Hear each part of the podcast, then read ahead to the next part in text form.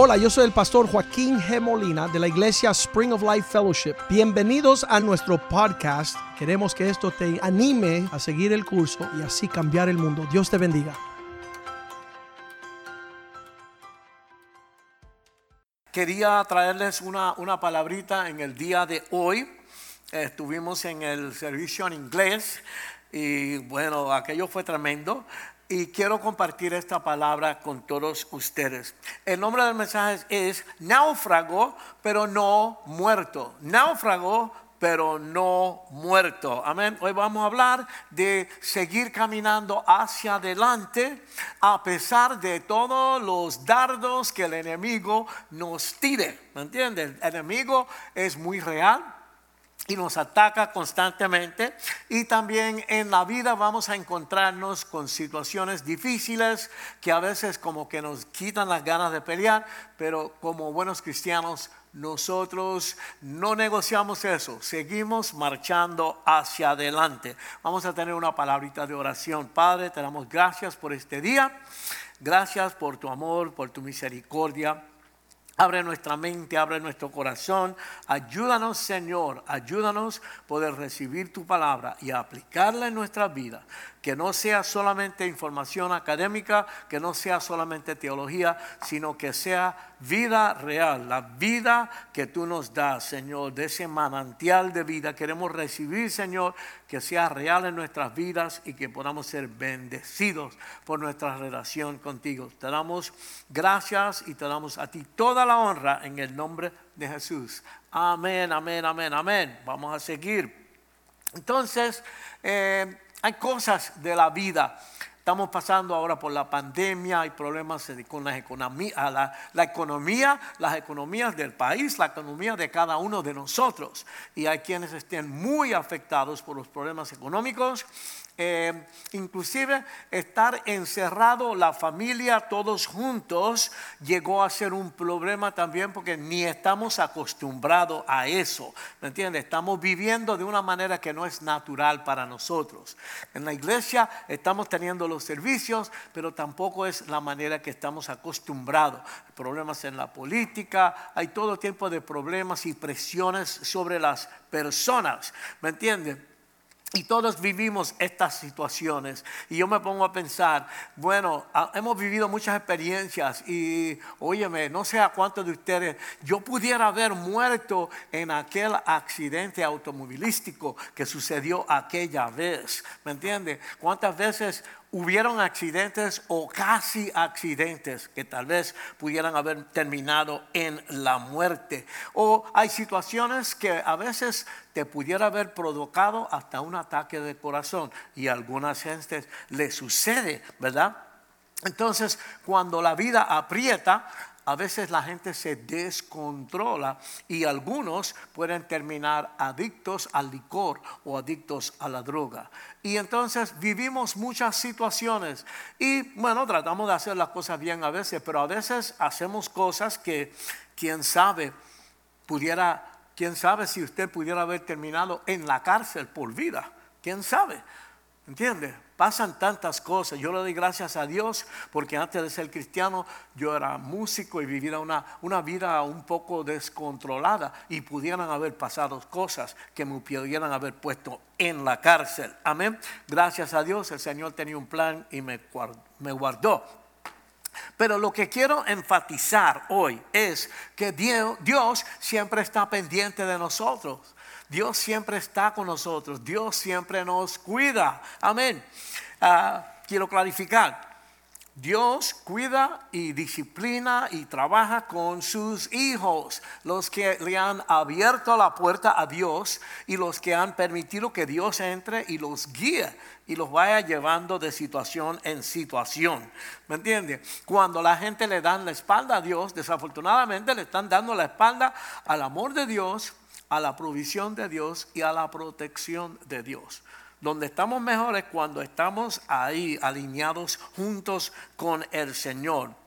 Entonces, el mensaje de hoy comienza cuando Pablo está aconsejando a un grupo de hombres a que no deben navegar. No hagamos esto. la cosa no luce muy bien. Vamos a ver aquí en Hechos 27, 10. Yo estoy usando una versión más sencilla tal vez que la versión que salga en la pantalla. Pablo les dice a todos en el barco, señores, este viaje va a ser peligroso. No solo puede destruirse la carga y el barco, sino que hasta podemos morir. Pablo le está dando una advertencia, pero muchas veces no le hacemos caso a, los consejos sabios. No hacemos caso. Queremos hacer las cosas como pensamos nosotros. Y aquellas personas no le hicieron caso a Pablo y navegaron directamente a la tormenta más grande que pudieron vivir en sus vidas. ¿Ok?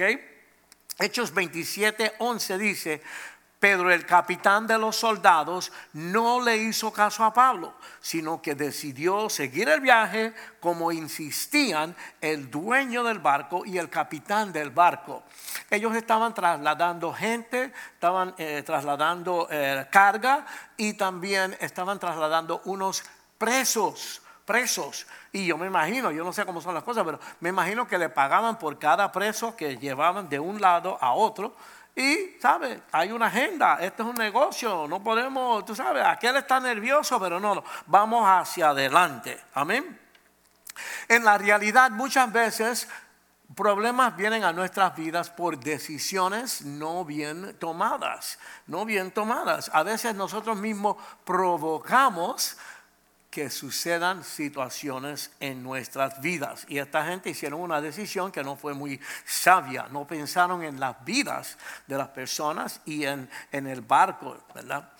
Más adelante ellos tuvieron que comenzar a tirar cosas al mar porque esa tormenta los agarró en, en, en, plena mar y empezó a moverse el barco y las cosas que están sueltas por ahí tuvieron que empezar a tirar cosas en el agua. Cuando nosotros nos encontramos en medio del problema, como que ahí es donde nos damos cuenta de lo que no es importante y lo que sí es importante. Y en medio del problema comenzamos a ajustar las prioridades y a poner las cosas en orden. Qué pena que muchas veces eso sucede ya cuando estamos en medio del problema en vez de resolver esas cosas antes. Amén nos damos cuenta de lo que es necesario y lo que no es necesario. Vamos ahora a Hechos 27, del 18 al 19. Dice, al día siguiente la tempestad empeoró. al día siguiente la tempestad empeoró y todos comenzaron a echar al mar la carga del barco y tres días después también echaron al mar todas las cuerdas que usaban para manejar el barco. Ok, esta tormenta duró días, varios días, y seguía poniéndose peor y peor. Y aparentemente al sacar cosas del barco, ellos piensan que se puede estabilizar un poco y evitar tantos problemas. Oh my God, yo me pongo a pensar, porque una vez yo fui a un, a un barquito de, de, entretenimiento y qué sé yo qué, pero era un día de mucha lluvia y nosotros, yo me vomité como cuatro veces, tú sabes. Yo me imagino la, la gente con él, cuando se mueve esa cosa y uno se marea, es terrible, ¿verdad? Bueno, esa nave terminó totalmente destruida. Totalmente destruida. Estos barcos eran de madera, imagínate. No, no, no. Lo que quedaron eran pedacitos. Fue terrible. Pero nos cuenta la Biblia que parece que el Señor tenía un plan con la vida de Pablo, con la vida de ellos. Dios los protegió. Y todos pudieron llegar a tierra seca, vivitos y bien. Gracias a Dios, gracias a Dios. Dios siempre tiene misericordia de nosotros.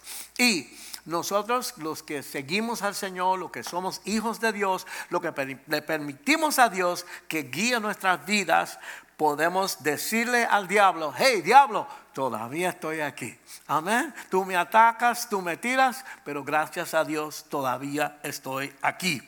Pero cuando vienen las pruebas, muchas veces nosotros nos quejamos. Ay, ay, ay, ay, ay, ñe, ñe, ñe, pero no nos debemos quejar. En este mensaje vamos a ver un poquito cómo podemos ir al otro lado de ese problema, cómo podemos tener la victoria en estas situaciones.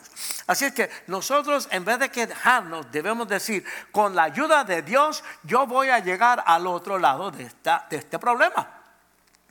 Esa tiene que ser nuestra mentalidad. Con la ayuda de Dios, yo sí voy a llegar al otro lado de esta tormenta. ¿Me entiende? ¿Y cómo debe ser nuestra actitud? ¿Cuáles deben ser nuestras palabras? ¿Cómo debemos movernos en estas cosas? Bueno, debemos agarrarnos del Señor con mucha fe y vamos a confesar de esta manera. Yo le voy a dar un, un ejemplo, le voy a dar una idea. Puede ser que yo estoy quebrantado pero yo voy a seguir hacia adelante. Puede ser que yo esté herido, pero voy a seguir hacia adelante. Puede ser que yo esté sangrando, pero yo voy a seguir hacia adelante. Yo sé que yo no soy todo lo que debo ser. Todavía estoy luchando con algunos malos hábitos y algunos problemitas internos. Todavía estoy, tú sabes, Dios no ha terminado conmigo. Todavía lucho un poquito con la ira y se me hace un poco difícil a veces perdonar. Yo quiero amar a la gente, quiero perdonar, pero a veces lo que quiero es arrancarle la cabeza a la persona. Dios está trabajando conmigo, conmigo todavía. Yo sé que no estoy donde debo estar, pero sí sé que Dios está conmigo. Yo estoy en esta lucha, Dios lo sabe, Dios conoce mi corazón, yo sé que el Señor está conmigo, yo sé que Él me guía y sé que en resumidas cuentas voy caminando en la dirección correcta. Dios lo que quiere ver es tu corazón, tu esfuerzo. No mires la persona que está al lado tuyo, tú mira al Señor y tú te dedicas lo mejor que tú puedas. Amén. Entonces, tenemos que entender que la vida en Cristo es un proceso. Esto no es magia, abra cadabra y ¡puf! De un, de un, momento para otro tú eres perfecto. No, no, es un proceso. Como seres humanos, nosotros pasamos por un proceso de, de aprendizaje. Vamos, vamos aprendiendo, vamos aprendiendo. Tenemos que entender eso para no frustrarnos cuando metemos las patas, porque somos imperfectos y no lo vamos a hacer bien de primera intención. ¿Ok? Entonces, este es un, como un paréntesis, vamos a ver algo, porque yo voy a cometer errores, yo voy a hacer cosas que no son exactamente lo que Dios quiere. A veces porque no sé y a veces porque aún sabiendo me dejo llevar por lo que yo quiero, lo que mi carne quiere, como decimos, ¿verdad? Así es que cuando yo peco, número uno, tengo que pedir, pedirle perdón a Dios. Cuando uno peca, uno se tira de rodillas y le pide perdón a Dios. Pero es un poquito más complejo que eso. Ok, Señor, te ofendí, hice lo que tú no querías, perdóname, perdóname. Pero hay dos cositas más que están envueltos en esto. Y es, número uno, es el arrepentimiento. Yo me tengo que arrepentir. Es decir, Señor, perdóname y me arrepiento de haber hecho eso y no lo voy a hacer más. Porque si yo caigo en algún tipo de pecado, probablemente yo tengo la tendencia de caer en eso. Yo tengo que hacer una decisión sólida de que voy a hacer un 180 y ya eso no va a ser parte más de mi vida. Eso ya no va a ser parte de mi vida. La Biblia habla claramente de lo que agrada a Dios, lo que no agrada a Dios. Tú sabes cuáles son esas cosas y tienes que hacer una decisión positiva de arrepentimiento. 180. Perdóname Señor y yo no voy a ir a ese lugar jamás otra vez. Entonces la tercera cosa se llama restitución. Es decir, que si robaste un dinero lo vas a devolver. Tienes que pagar, pagar de vuelta lo que, lo que está mal, mal adquirido tienes que reparar relaciones de personas que tú hayas ofendido. Tienes que ir a pedirles perdón, hablar con ellos, arreglar, aclarar el aire, arreglar cosas. Porque cuando nosotros funcionamos de una manera que es que en contra de la voluntad de Dios, ofendemos a gente, insultamos gente, causamos problemas con las otras personas. Tenemos que arreglar eso. Tenemos que reparar lo que hemos desbaratado, lo que hemos roto. Es decir, que yo tengo que ser responsable por las consecuencias de mi pecado en otras personas, en otras situaciones y eh, eh, enfrentarlo y, vivir con eso y dejar la gente ver que yo quiero hacer las cosas bien. Así es que, primeramente, pedir perdón, segundamente, arrepentirse y tercero, hacer restitución, hacer todo lo que tú puedas por arreglar y reparar eso que tú dañaste. Ok, eso es una parte, pero donde yo quiero llegar es, habiendo cuadrado esa parte, ahora que tú tienes que hacer, bueno, bien, limpiarte del sucio, limpiarte de todo y ahora seguir para adelante. Fallaste, cometiste un pecado, caíste, lo que sea, pide perdón, arregla tu vida con Dios, arregla tu vida con las personas que hayas ofendido y ahora seguir caminando hacia adelante. No uses lo que sucedió como una excusa para tirar la toalla, para estar con lloriqueo, para estar con ñe, Dios te llama a caminar, a caminar hacia adelante. La vida cristiana es una vida de victoria. Dios quiere que tú seas un campeón, una persona que camina como Dios manda en victoria. Amén. Así es que ahí es donde vamos. Entonces vamos a seguir aquí en Hechos 27, 44. Y mira lo que dice. Se agarraron de tablas o pedazos del barco. Todos llegamos a la playa sanos y salvos.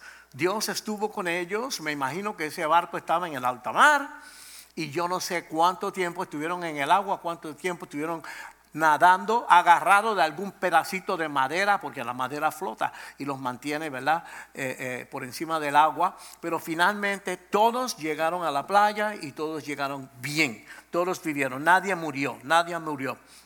Y nosotros también podemos levantar las manos y darle gracias a Dios que llegamos al otro lado de ese problema, al otro lado de esa tormenta. Piensen en esto. ¿Cuántas veces Dios nos te ha salvado en tormentas pasadas? Nosotros a veces oramos y Dios oye y nos ayuda, pero después pensamos que, bueno, yo soy un bravo, yo pude luchar, yo pude salir de ese problema. Dios te ayudó. Dios te ha ayudado en el pasado, Dios te quiere ayudar hoy y te quiere ayudar en el futuro. Lo que tenemos que entender que si yo acudo al Señor, Él me va a oír, Él me va a ayudar y luego ser agradecido, darle las gracias a Dios. ¿Ok? Todos los que estaban en el barco pasaron por la tormenta y terminaron en una isla pequeña que se llama Malta. En, en esa isla terminaron, ahí en la playa. Los de la isla prepararon una fogata grande porque esa gente, había frío, hacía frío. Estaban, habían estado en el agua por mucho tiempo, tenían frío. Hicieron una fogata para que ellos se pudieran secar un poquito y calentar. Qué chévere, ok.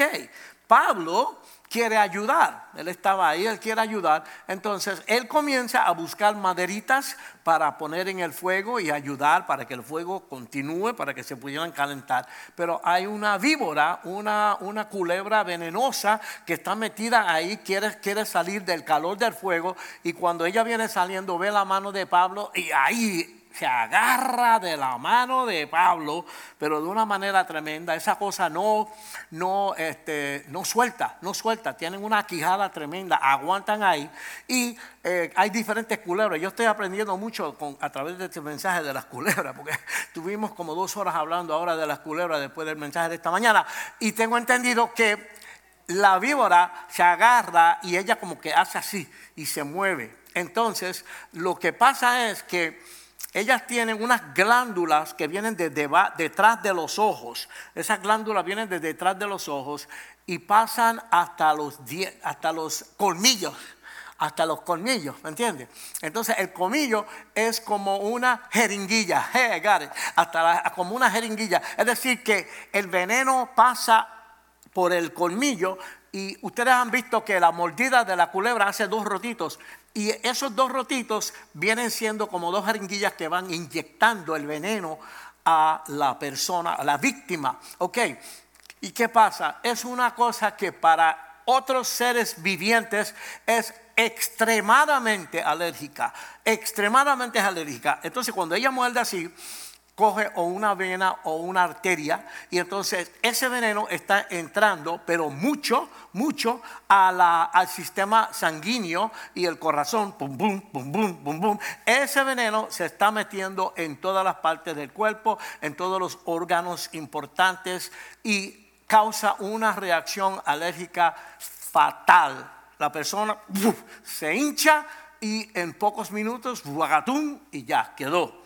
Eso es lo que le sucedió a Pablo en ese minuto. Vamos a leer ahora Hechos 28 del 1 al 6. Dice, cuando todos estuvimos a salvo, nos dimos cuenta de que nos encontrábamos en una isla llamada Malta. Los habitantes de la isla nos trataron muy bien y encendieron un fuego para que nos calentáramos, porque estaba lloviendo y hacía mucho frío. Pablo había recogido leña y la estaba echando al fuego. De repente una serpiente salió huyendo del fuego y le mordió la mano a Pablo. Cuando los que vivían en la isla vieron la serpiente colgada de la mano de Pablo, dijeron, este hombre debe ser asesino. Debe ser asesino porque aunque se salvó de, morir ahogado en el mar, la diosa de la justicia no lo va a dejar vivir. Este se va, este se acabó aquí mismo. Pero Pablo arrojó la serpiente al fuego. Todos esperaban que Pablo se hinchara o que cayera muerto en cualquier momento. Pero se cansaron de esperar porque a Pablo no le pasó nada. Entonces cambiaron de idea y pensaron que Pablo era un Dios. Porque cuando ya habían visto en el pasado que pasara eso, ellos sabían, nosotros los latinos les decimos tres minutos, tú sabes, ellos sabían que la persona en poco tiempo, ¡pum!, ahí mismo queda. Porque estas, estas ah, culebras son muy venenosas. Dice que los habitantes miraban y observaban. Ellos observaban, porque ellos habían visto esto anteriormente. Y yo quiero decirte algo a ti. Yo quiero que tú sepas que hay personas que te están observando. Hay personas que te están observando. Y quieres saber algo, hay personas que no quieren que tú llegues al otro lado. Te quieren ver mal. Yo le digo mala fe. A ver, yo no sé por qué. Pero hay gente que son así, negativa. ¿Entiendes? Ellos están observando y están esperando, están con la esperanza de que van a celebrar cuando te ven a ti caer y ser destrozado. Es triste, pero eso existe, eso existe. Amén. Los habitantes de la isla de Malta habían visto muchas veces lo que le acababa de suceder a Pablo. Y cuando eso sucedió, todos miraban y empezaban a contar uno, dos, tres, esperando que Pablo se hinchara y que cayera muerto. Totalmente. En tu caso, vamos a llevar esto a, a la vida de nosotros. A lo mejor como ellos pensaban que Pablo iba a caer, ¿me entiendes? A lo mejor el médico dijo que tú ibas a morir con esa enfermedad. A lo mejor eso fue lo que sucedió en tu caso. O a lo mejor con lo que sucedió en tu vida, tú pudieras estar en un hospital de locos con un problema mental. Hay gente que suceden cosas en la vida y se desquician, se salen de, de órbita. O alguna gente se descontrolan en medio de los problemas y entran en lo que llamamos la vida loca, el licor, las drogas. A lo mejor tú pudieras terminar como drogadicto. O tal vez hubieras terminado airado con Dios. O airado con Dios y con ti mismo y con todo el mundo. Muchas personas, cosas suceden en la vida y como que se ponen rebelde con Dios, culpando a Dios por lo que sucede. Pero yo quiero decirte hoy que con la ayuda de Dios no solamente vas a llegar bien al otro lado, con la ayuda de Dios, ¿me entiendes? Si la ayuda de Dios está en tu vida, si tú le permites a Dios que obre en tu vida, no solamente vas a llegar bien, pero al final de cuentas vas a lucir como que aquí no ha pasado nada, vas a estar súper bien, todo va a estar bien. Dios quiere bendecirte, Dios quiere ayudarte. Amén. Nada vas a lucir como que no sucedió nada. Miren esto, cuando los hijos de Israel pasaron por el mar rojo, ustedes han oído esa historia, ¿verdad que sí? Dios abrió las aguas, un mar, Dios abrió el mar para que seis millones de personas pudieran pasar a pie por ahí. Pero no solamente abrió el mar, sino que ellos pasaron en tierra seca. Tranquilo, no tuvieron que estar ahí luchando en el lodo, no, pasaron en tierra seca.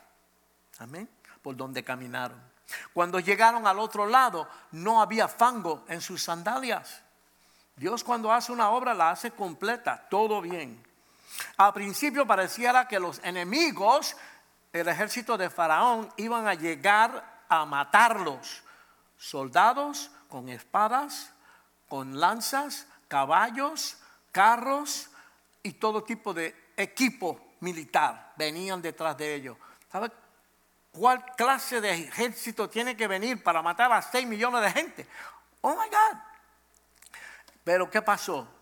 Los hijos de Dios seguían mirando a la meta y caminando hacia adelante. Ellos sencillamente siguieron caminando, confiando en Dios. Y cuando vinieron a ver las aguas donde estaban los soldados detrás de ellos, se cerraron.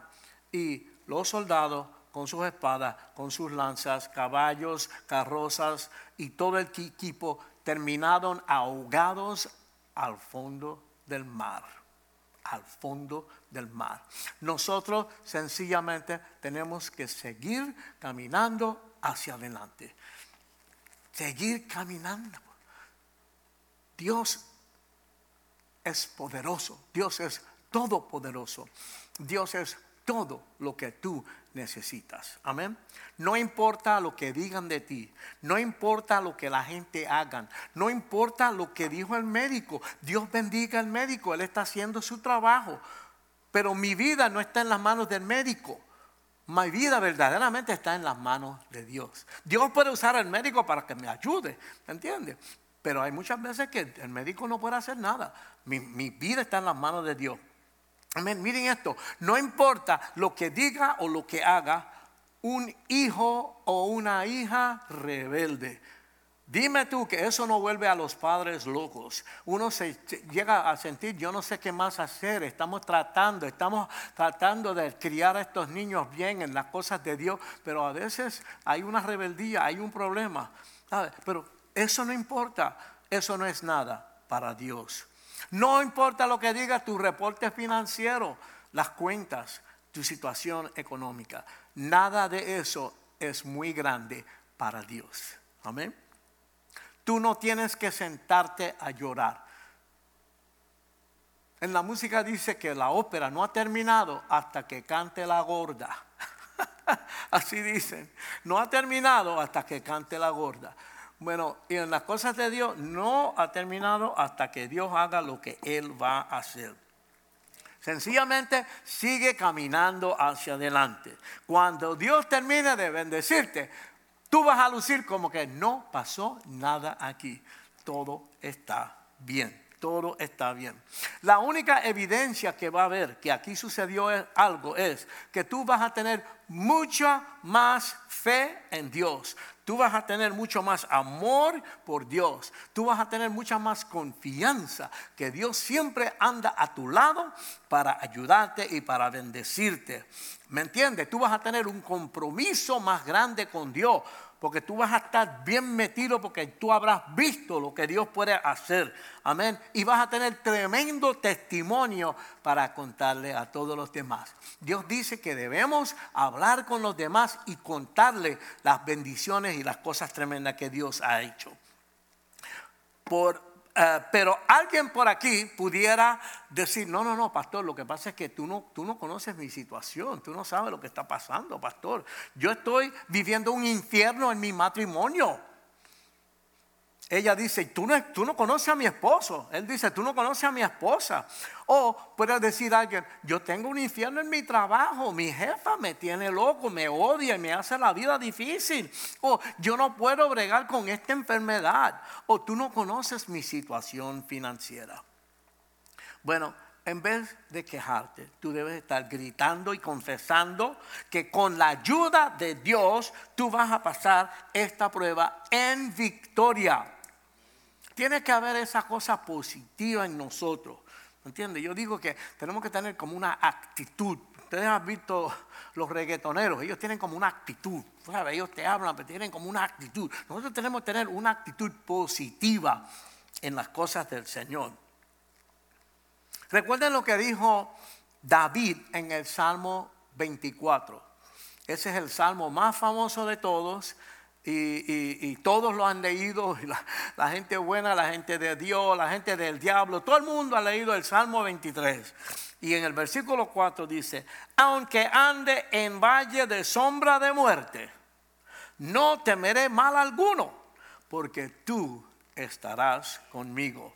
Tu vara y tu callado me infundirán aliento.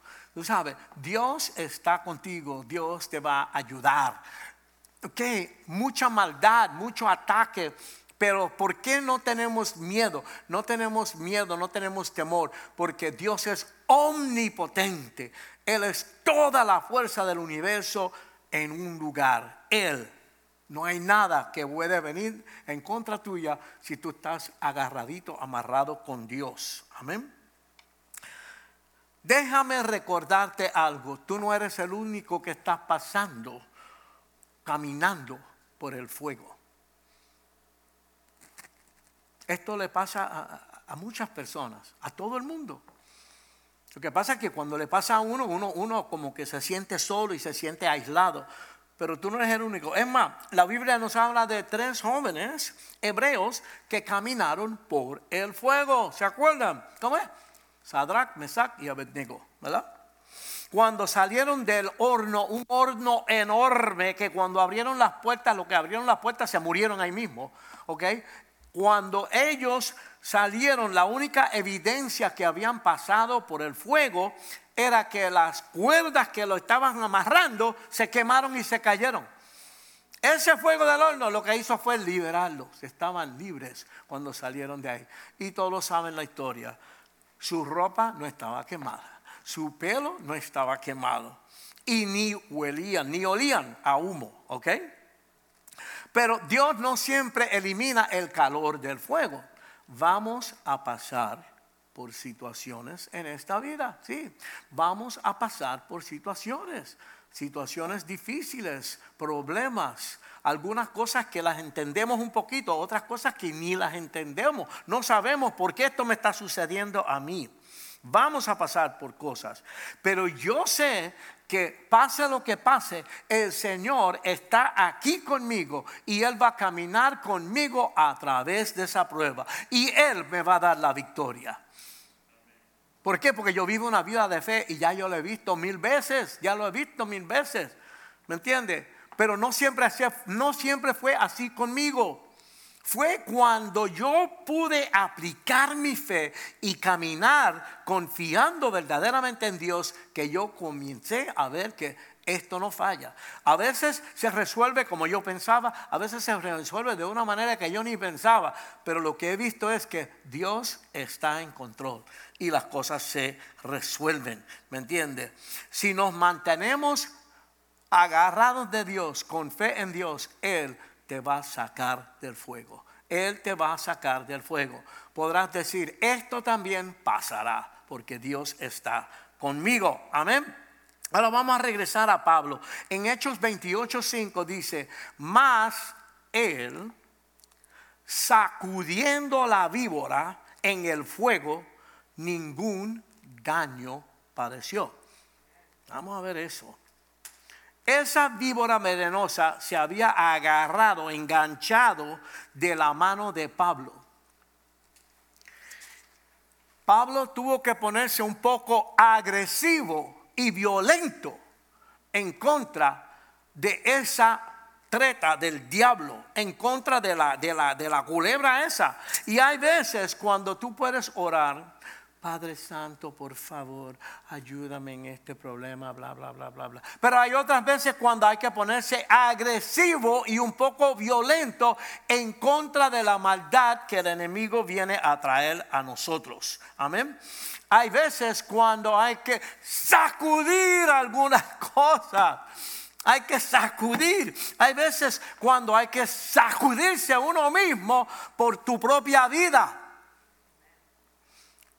Este camino, dice, hay otra parte de la Biblia donde dice, este es para los valientes. Esta es una guerra, esto es una lucha, esto es una pelea. Y no podemos menospreciar lo que está pasando aquí. El ataque del diablo es fuerte y uno tiene que ponerse un poquito duro. Por eso yo digo que hay que tener cierta actitud, ¿me entiende? Positiva. Hay que tener cierta actitud positiva en contra del enemigo, ¿me entiende? A veces hay que sacudirse como que tu vida dependiera de ello. En la Biblia habla de Sansón. ¿Se acuerdan que Dalila cogió el aparatito que se usa para afeitar el perro? Ella lo cogió y le afeitó la cabeza. Le cortó el pelo.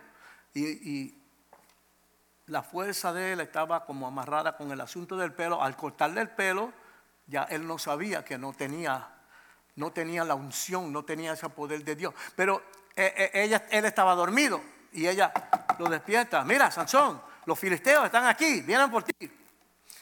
¿Y qué dijo él? Él dijo, ah, bueno, como yo siempre he hecho, yo voy a salir para allá y voy a sacudirme y voy a acabar con ellos.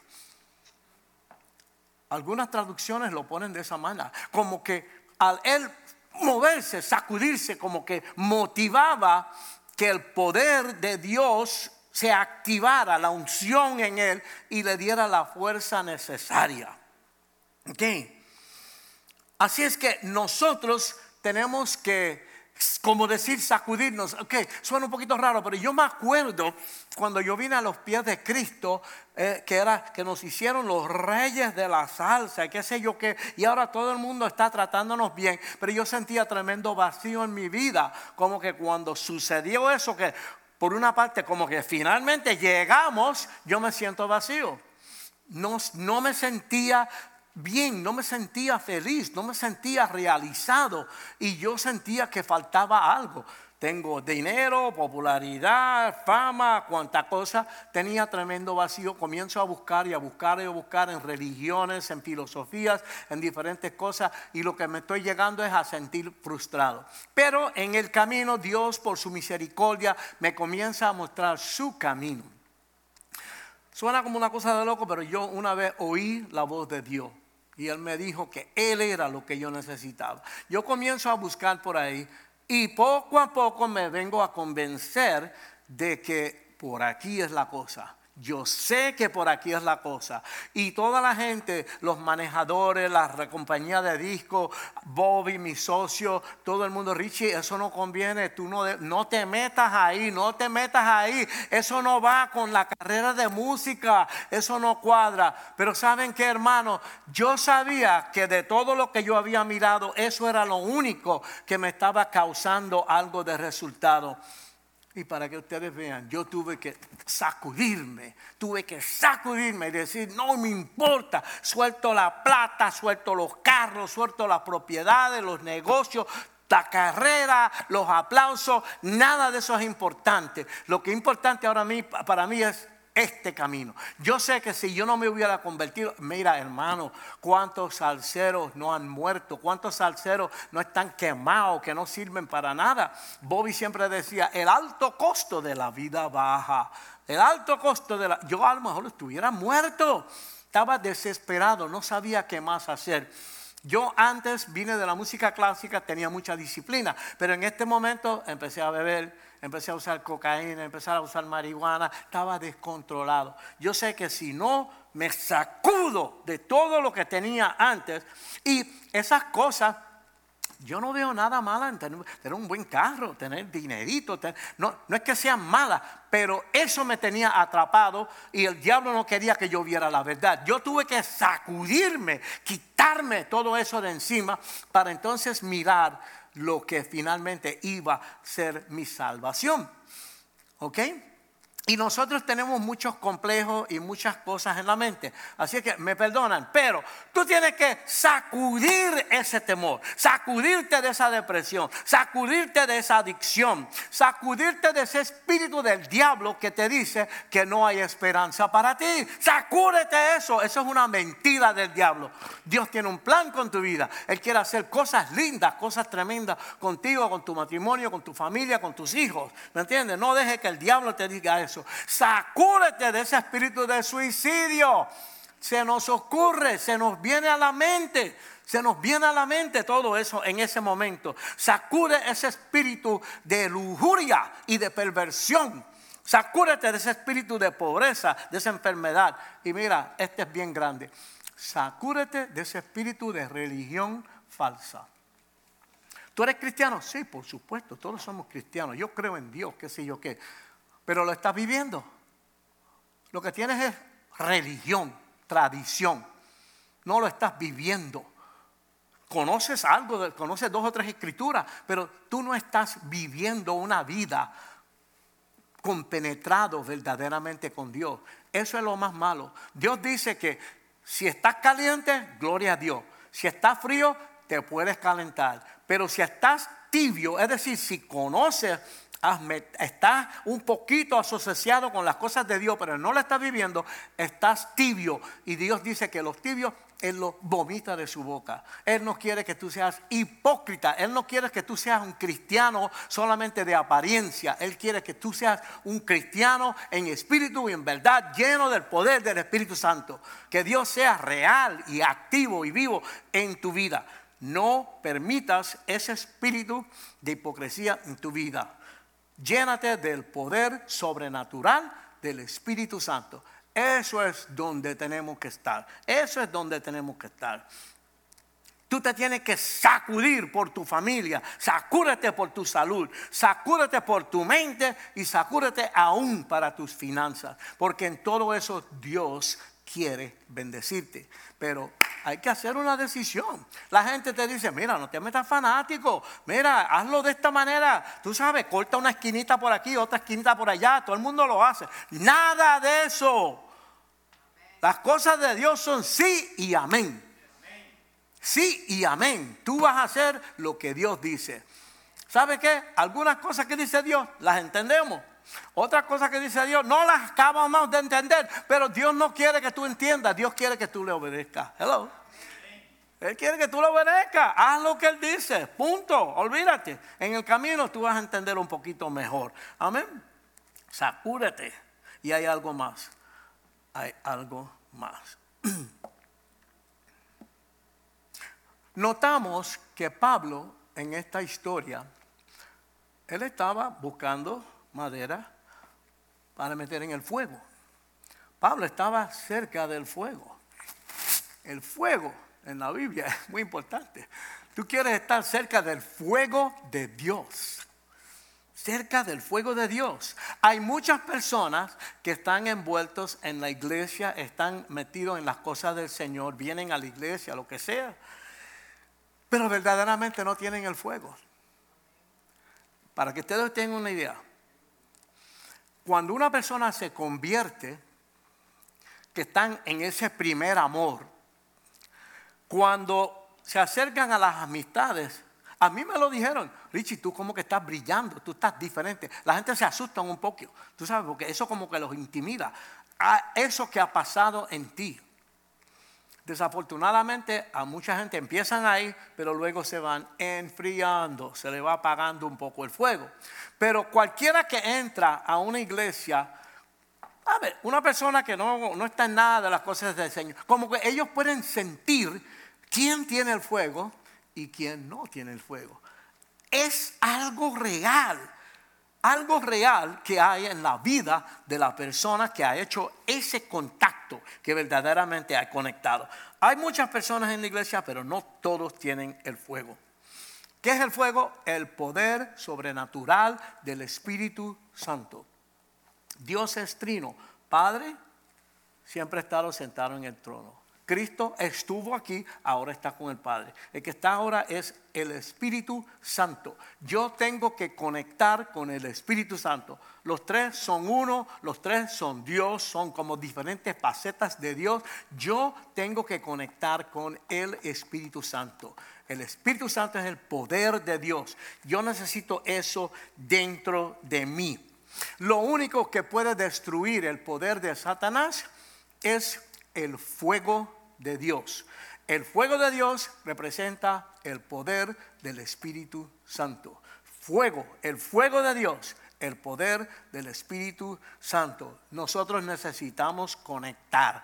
Hay un montón de enseñanza en la Biblia en cuanto al Espíritu Santo. Ahí están los dones, ahí están habilidades, ahí está el poder, el poder para predicar, el poder para hacer, para, para hacer la obra de Dios, todo eso. Nosotros tenemos que conectar con eso. Ahora, Pablo sacudió aquella víbora, la sacudió y la víbora terminó en el fuego. Tú tienes que preguntarte, ¿estarás viviendo lo suficientemente cerca del fuego de Dios? Porque hay un engaño, hay un engaño. Hay personas que están en la iglesia, oh, oh sí, yo estoy en la iglesia, estoy en la Biblia, conozco estos versículos y qué sé yo qué, pero no están encendidos en el fuego de Dios. Y resulta que cuando tú miras tu vida, tú sabes, si pudiéramos hacer como hacen ahora en la televisión, que siguen al tipo con una cámara las 24 horas, si tú miras la vida de la persona, tú te das cuenta que hay cosas ahí que contradicen la Biblia, que no son lo que, lo que Dios enseña. Tenemos que estar conectados con el fuego de Dios. Hay fuego en tu vida, hay fuego en tu hogar, tendrás una verdadera y viva relación con el Espíritu de Dios, con Dios. ¿Verdaderamente Dios es lo más importante en tu vida? La mordida de la víbora debe de haber matado a Pablo instantáneamente, rápido. Ellos esperaban que se iba a hinchar y que se iba a morir ahí mismo. Pero Pablo sacudió esa víbora y cayó en el fuego. Fue el fuego que destruyó lo que quería matar a Pablo. El fuego destruyó lo que quería matar a Pablo. El diablo ha enviado cosas fuertes, terribles, para acabar con tu vida. El diablo no le gusta que tú seas cristiano. El diablo no le gusta que tú estés oyendo estas cosas que estamos hablando aquí en el día de hoy. El diablo quiere que tú estés, mira, ustedes me perdonan, mi papá Fico, algunos aquí lo conocieron, tenía una frase, decía, happy go stupid. Happy go stupid. Una persona, stupid, ¿sabe? Esto no es un juego, esto es una guerra, esto es importante. Tenemos que entender quién es nuestro enemigo, qué es lo que se trae. ¿Me entiendes? El diablo no te va a dominar a ti, no te va a matar a ti, porque, porque tú vas a subir la temperatura, el calor del fuego. ¿Ok? Ahora vamos a entrar en la parte de cómo, cómo esto se logra. Tú vas a subir la la temperatura, tú vas a subir, tú vas a entrar en esa parte del Espíritu Santo del fuego de Dios. Nosotros sabemos que la alabanza y la adoración sueltan el poder de Dios. ¿Entiendes? Cuando pasan problemas, cuando vienen cosas difíciles en tu vida y tú alabas a Dios, algo sucede en el mundo espiritual. A ver, ¿cómo te puedo decir? Nosotros entendemos conceptos de la Biblia a manera intelectual, los entendemos y tienen lógica, pero tiene que pasar de ahí al corazón, tiene que pasar de ahí al corazón, tiene que ser una realidad viva, activa en tu vida. Entonces cuando alabamos, cuando cantamos, ¿qué les puedo decir? La música, ¿sabes? En la iglesia se canta mucho. Cuando tú cantas la palabra, las letras de las canciones que vienen de la palabra de Dios, tú las cantas con músico, algo, no sé si son las vibraciones de la música, de la nota musical, pero eso como que se le va metiendo en uno. Muchas veces la gente llega a la iglesia y empiezan a cantar los coritos y un día están cantando el corito y están llorando. Algo sucedió ahí. ¿Me entiende? Ya dejó de ser solamente una cancioncita, sino que ya el Espíritu de Dios se metió ahí y la persona tuvo una experiencia ya más en su más ser más profundo. ¿Me entiende? Por eso la alabanza y la oración. Así que a lo mejor tú estás ahí en tu casa, dile a la persona a tu lado, hey, a lo mejor tú te quieres mover al otro lado de la casa, porque yo me voy a poner a alabar a Dios ahora como nunca lo había alabado. Voy a gritar, voy a alabar, voy a adorar y yo no tengo tiempo para lucir bien. Resulta que cuando nosotros los cristianos somos medio tostados, no sé, pero cuando uno se pone a alabar a Dios, a veces tú, tú tiemblas un poquito, lloras o sudas un poquito porque es una cosa que se mete dentro de uno. Nosotros necesitamos estar en, esa, en ese nivel con Dios, en ese nivel, orar con sinceridad, hablar con Dios, estudiar su palabra, ¿me entiendes? Así es que... Tú puedes decir, yo estoy alabando a Dios por mi vida, yo estoy alabando a Dios por mi futuro, por mi matrimonio, por mis hijos, por mi salud. Yo sé que este problema me puede matar, me pudo haber matado, pero por la gracia, por la gracia de Dios todavía estoy aquí. Todavía estoy aquí. Yo sé que no me lo merezco. Yo no me lo merezco, usted no se lo merece, pero Dios nos ama. Yo no sé ni por qué Él molesta con nosotros, pero si nosotros lo buscamos a Él, Él quiere bendecirnos. Todavía estoy aquí gracias a Dios. Todavía estoy aquí gracias a Dios. Yo le doy a Él toda la honra y toda la gloria. Y yo, yo le doy su lugar a Dios y le doy gracias a Dios por todo lo que hace, lo que está haciendo en mi vida. Yo sé que el diablo quiso hacerme daño, pero como dijo José en la Biblia, el diablo quiso hacerme daño, pero Dios lo cambió por algo bueno. Yo sé cómo se siente ser náufrago. Yo sé cómo se siente al ser mordido por una serpiente. Pero yo también sé cómo sacudir esa serpiente y mandarla al mismo fuego del infierno a donde pertenece. Ahí es donde tenemos que mandar a Satanás. Por eso yo digo que no en mi fuerza, sino en la fuerza de Dios, por el Espíritu de Dios, yo mando a Satanás, lo reprendo y lo mando para el mismo infierno. ¿Ok?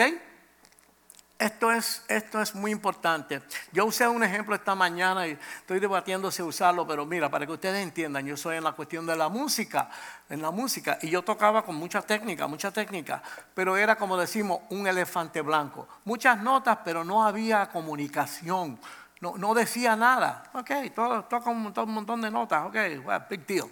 Big deal. Dedos rápidos, dedos rápidos, pero no había gracia, no había, no había vida. Hasta que yo me acuerdo en la escuela superior me enamoré de una muchacha griega, pelo negro, piel, una piel de un, color precioso y qué sé yo qué.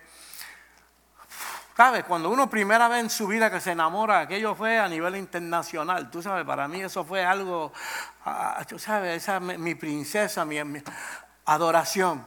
Era tanto que nunca me atreví ni decirle nada por miedo que me, iba, que me fuera a rechazar. Pero cuando ya se estaba acercando la graduación de la escuela superior, yo digo, oh my God, ya viene el verano y ya ella se fue para un lado y yo para otro lado. ¿Cómo voy a, cómo voy a, qué, voy a hacer? Y yo me acuerdo, en ese tiempo había Candy Store. Era una tienda donde uno que iba a comprar dulce y tenían las casetas con los teléfonos me meto allí, en ese tiempo yo fumaba, me, fumé media caja de cigarrillos ahí metido en la cajita esa, todo nervioso, y finalmente meto la peseta ahí y la llamo. Ella se llamaba Jean, ella era griega, Jean Parnassus. Esa es una montaña famosa en griega, en Grecia. Jean, mira mi amor, este, yo he tenido, yo te adoro, yo no, yo no, yo no puedo vivir sin ti. En la escuela éramos tres amigos. Era mi mejor amigo, Jean y yo. Siempre estábamos juntos, almorzábamos juntos y qué sé yo qué. Y Jean me dice, ay Richie, Richie, Richie, yo te amo. Richie, yo te amo como un hermano. ¿Ah? Mira, Richie, tenía que haberte lo dicho, pero lo que pasa es que Gary, mi mejor amigo, el, otro del, del, del trío, Gary y yo ahora nos vamos a comprometer este verano porque estamos locamente enamorados. Oh my God. Yo la amo a ella y lo amo a él. A ver, fue que yo no veía, yo, no sé, yo estaba espaciado, no estaba viendo lo que estaba pasando. Y, y, y, tú sabes, yo lo amaba a los dos, pero me siento en la ópera hay un payaso que se llama Pagliacci. Pagliacci es un payaso profesional. A él lo contratan y lo traen y hace su rutina y pone a todo el mundo a, morirse de la risa. Pero al final de la presentación, Pagliacci va a su habitación, al camerino, a quitarse el maquillaje y a llorar, porque su vida es un desastre. Paliachi también tiene una situación que está enamorado de una muchacha, pero esa muchacha como que está mirando a otro que es amigo de él también. ¿Entiendes? Eh, ah, Paliachi, entonces, ver, Ahí es donde viene la cosa. ¡Eh, eh, eh Paliachi! Tú sabes, él canta una música ahí bien, bien dramática. ¿Tú me entiendes? No sé si se suicida o qué sé yo qué. Pero en ese momento yo me siento como Paliachi. ¿Tú sabes cómo, cómo puede pasar esto? ¿Qué sé yo qué? Pero miren el resto del cuento. Yo con mis deditos rápidos. No sé, me fascinaba eso de los deditos rápidos. Y yo tocaba Beethoven, Tchaikovsky, Mozart, Brahms, Bach. Estaba estudiando una piececita de, Chopin. De Chopin. Y, la pieza se llama Nocturno. Música de noche. Música de, de amor. Pero, tú sabes, cuando yo lo tocaba, no tenía corazón. A mí no se me había muerto ni un gato, nunca perdí a nadie, yo nunca había sufrido, yo no sabía nada de, lo que es el dolor en la vida.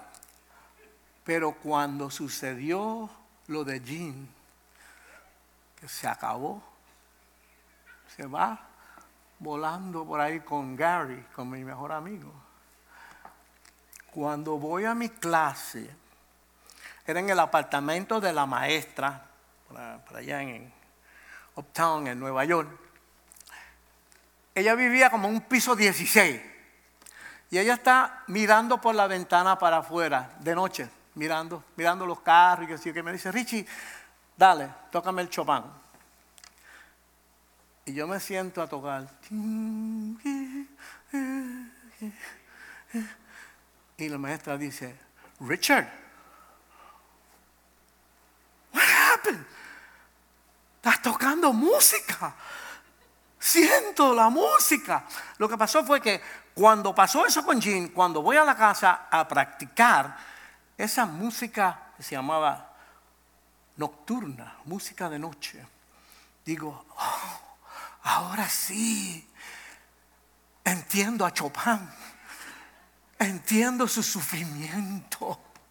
Y yo sé que Él me entendería a mí. Y como que algo sucedió. Yo no, yo no podía tocar música con sentimiento porque yo nunca había sufrido. Ahora que sufrí, como que entré y ahí comenzó el principio de yo aprender lo que verdaderamente es música. Ok, así que va pasando de los deditos o de acá arriba al corazón. La música comunica. Por eso Dios utiliza la música aún en las alabanzas. ¿Me entiende? Pero eso que sucedió conmigo con la música es lo que tiene que pasar con nosotros con la palabra. El pastor Joaquín en estos días lo ha hecho, lo ha dicho dos o tres veces. No, no, que si esto es lo otro, esto no es teología yo dije, wow, ¿por qué él dice eso? Esto no es teología, pero sí hay que aprender la Biblia, hay que aprender bien la teología. Pero lo que él quiere decir es que no es solamente aprenderte dos o tres versículos, es que eso pase de aquí al corazón que sea una realidad. La alabanza, la adoración, el alabar al Señor, el cantarle al Señor, el orar, el darle su lugar a Dios, alabar al Señor, hay un proceso donde eso que estamos aprendiendo, que luce como que es un libro, pero no es, no es cualquier libro, esa información se hace una verdad en nuestras vidas. Necesitamos llegar a ese momento donde lo que, lo que, lo que Dios está comunicándonos a través de su palabra, lo que recibimos en los mensajes, lo que recibimos en la palabra de Dios, sea una realidad y yo pueda verdaderamente conectar con Dios. La Biblia dice orar sin, sin, eh, ¿cómo es? sin, sin parar, orar sin parar. Pero eso no quiere decir que vendamos de rodillas todo el tiempo. Eso quiere decir que Dios es parte de todo lo que sucede en mi vida. Yo no me muevo, yo tengo una antena y cuando voy por la vida estoy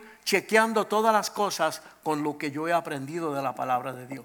Y lo que no cuadra con la palabra de Dios, lo saco. Estoy en comunicación constantemente con Dios. Y yo lo que le quiero decir a usted es que si usted ha recibido a Cristo como su Salvador, si usted le permite que sea Señor y Salvador de tu vida, Señor quiere decir que Él es el que manda. Yo estoy ahí, yo estoy, el Señor está sentado en el trono y yo estoy a los pies del Señor para oírle y para obedecerle. Si yo estoy en esa dimensión y yo estoy en una posición de fe, yo confío, yo creo en Dios, yo sé que Él me ama y yo sé que Él me va a llevar al otro lado de este problema o de esta situación en mi vida. Entonces eso sí va a suceder. Hay una canción ahora que dice, ya yo no soy esclavo del temor. ¿Por qué? Porque yo soy hijo de Dios. Yo sé que vamos a pasar, que voy a pasar por situaciones difíciles en la vida. Esa, yo me pintaba el pelo, ya me lo dejé blanco y qué sé yo, mi esposa lo dejó blanco y a estas alturas yo tengo 76, creo que ella tiene 72. Ah, ya estamos más allá que acá, ¿me entiende?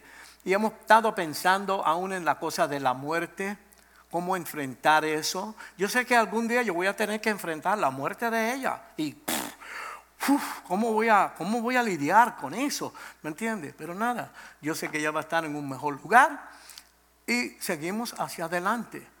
Necesitamos confiar en Dios por todas las cosas. Yo lo voy a hacer. Yo sé que Él me va a llevar al otro lado porque yo sé que Dios tiene un propósito con mi vida. Y como yo me voy a agarrar del Señor con fe, yo sé que el propósito de mi vida se va a cumplir. Y Dios te está diciendo eso a ti en el día de hoy. No tienes que estar metido en una, esquina llorando. Dios te ama, Él tiene propósitos con tu vida. Agárrate de Él, porque Él te va a llevar victorioso al otro lado de ese problema en el nombre de Jesús. Amén. Vamos a orar. Gracias Señor Gracias Señor por este mensaje. Gracias por hablarnos en el día de hoy. Gracias por traernos estas verdades que necesitamos oírlas, necesitamos pensar en ellas, necesitamos pasarlas de la mente al corazón, al alma, Señor. Ayúdanos no ser hipócritas, ayúdanos ser verdaderos cristianos vivos, llenos de tu Espíritu Santo, Señor, en espíritu y en verdad Gracias, Padre, por estas palabras. Gracias por tu mensaje. Y te damos gracias por todo en el nombre de Jesús. Y el pueblo dice, amén, amén. Nos vemos el miércoles para el estudio vivo bíblico a las 7 de la noche. Y es bilingüe. Que Dios me lo bendiga. Les amo.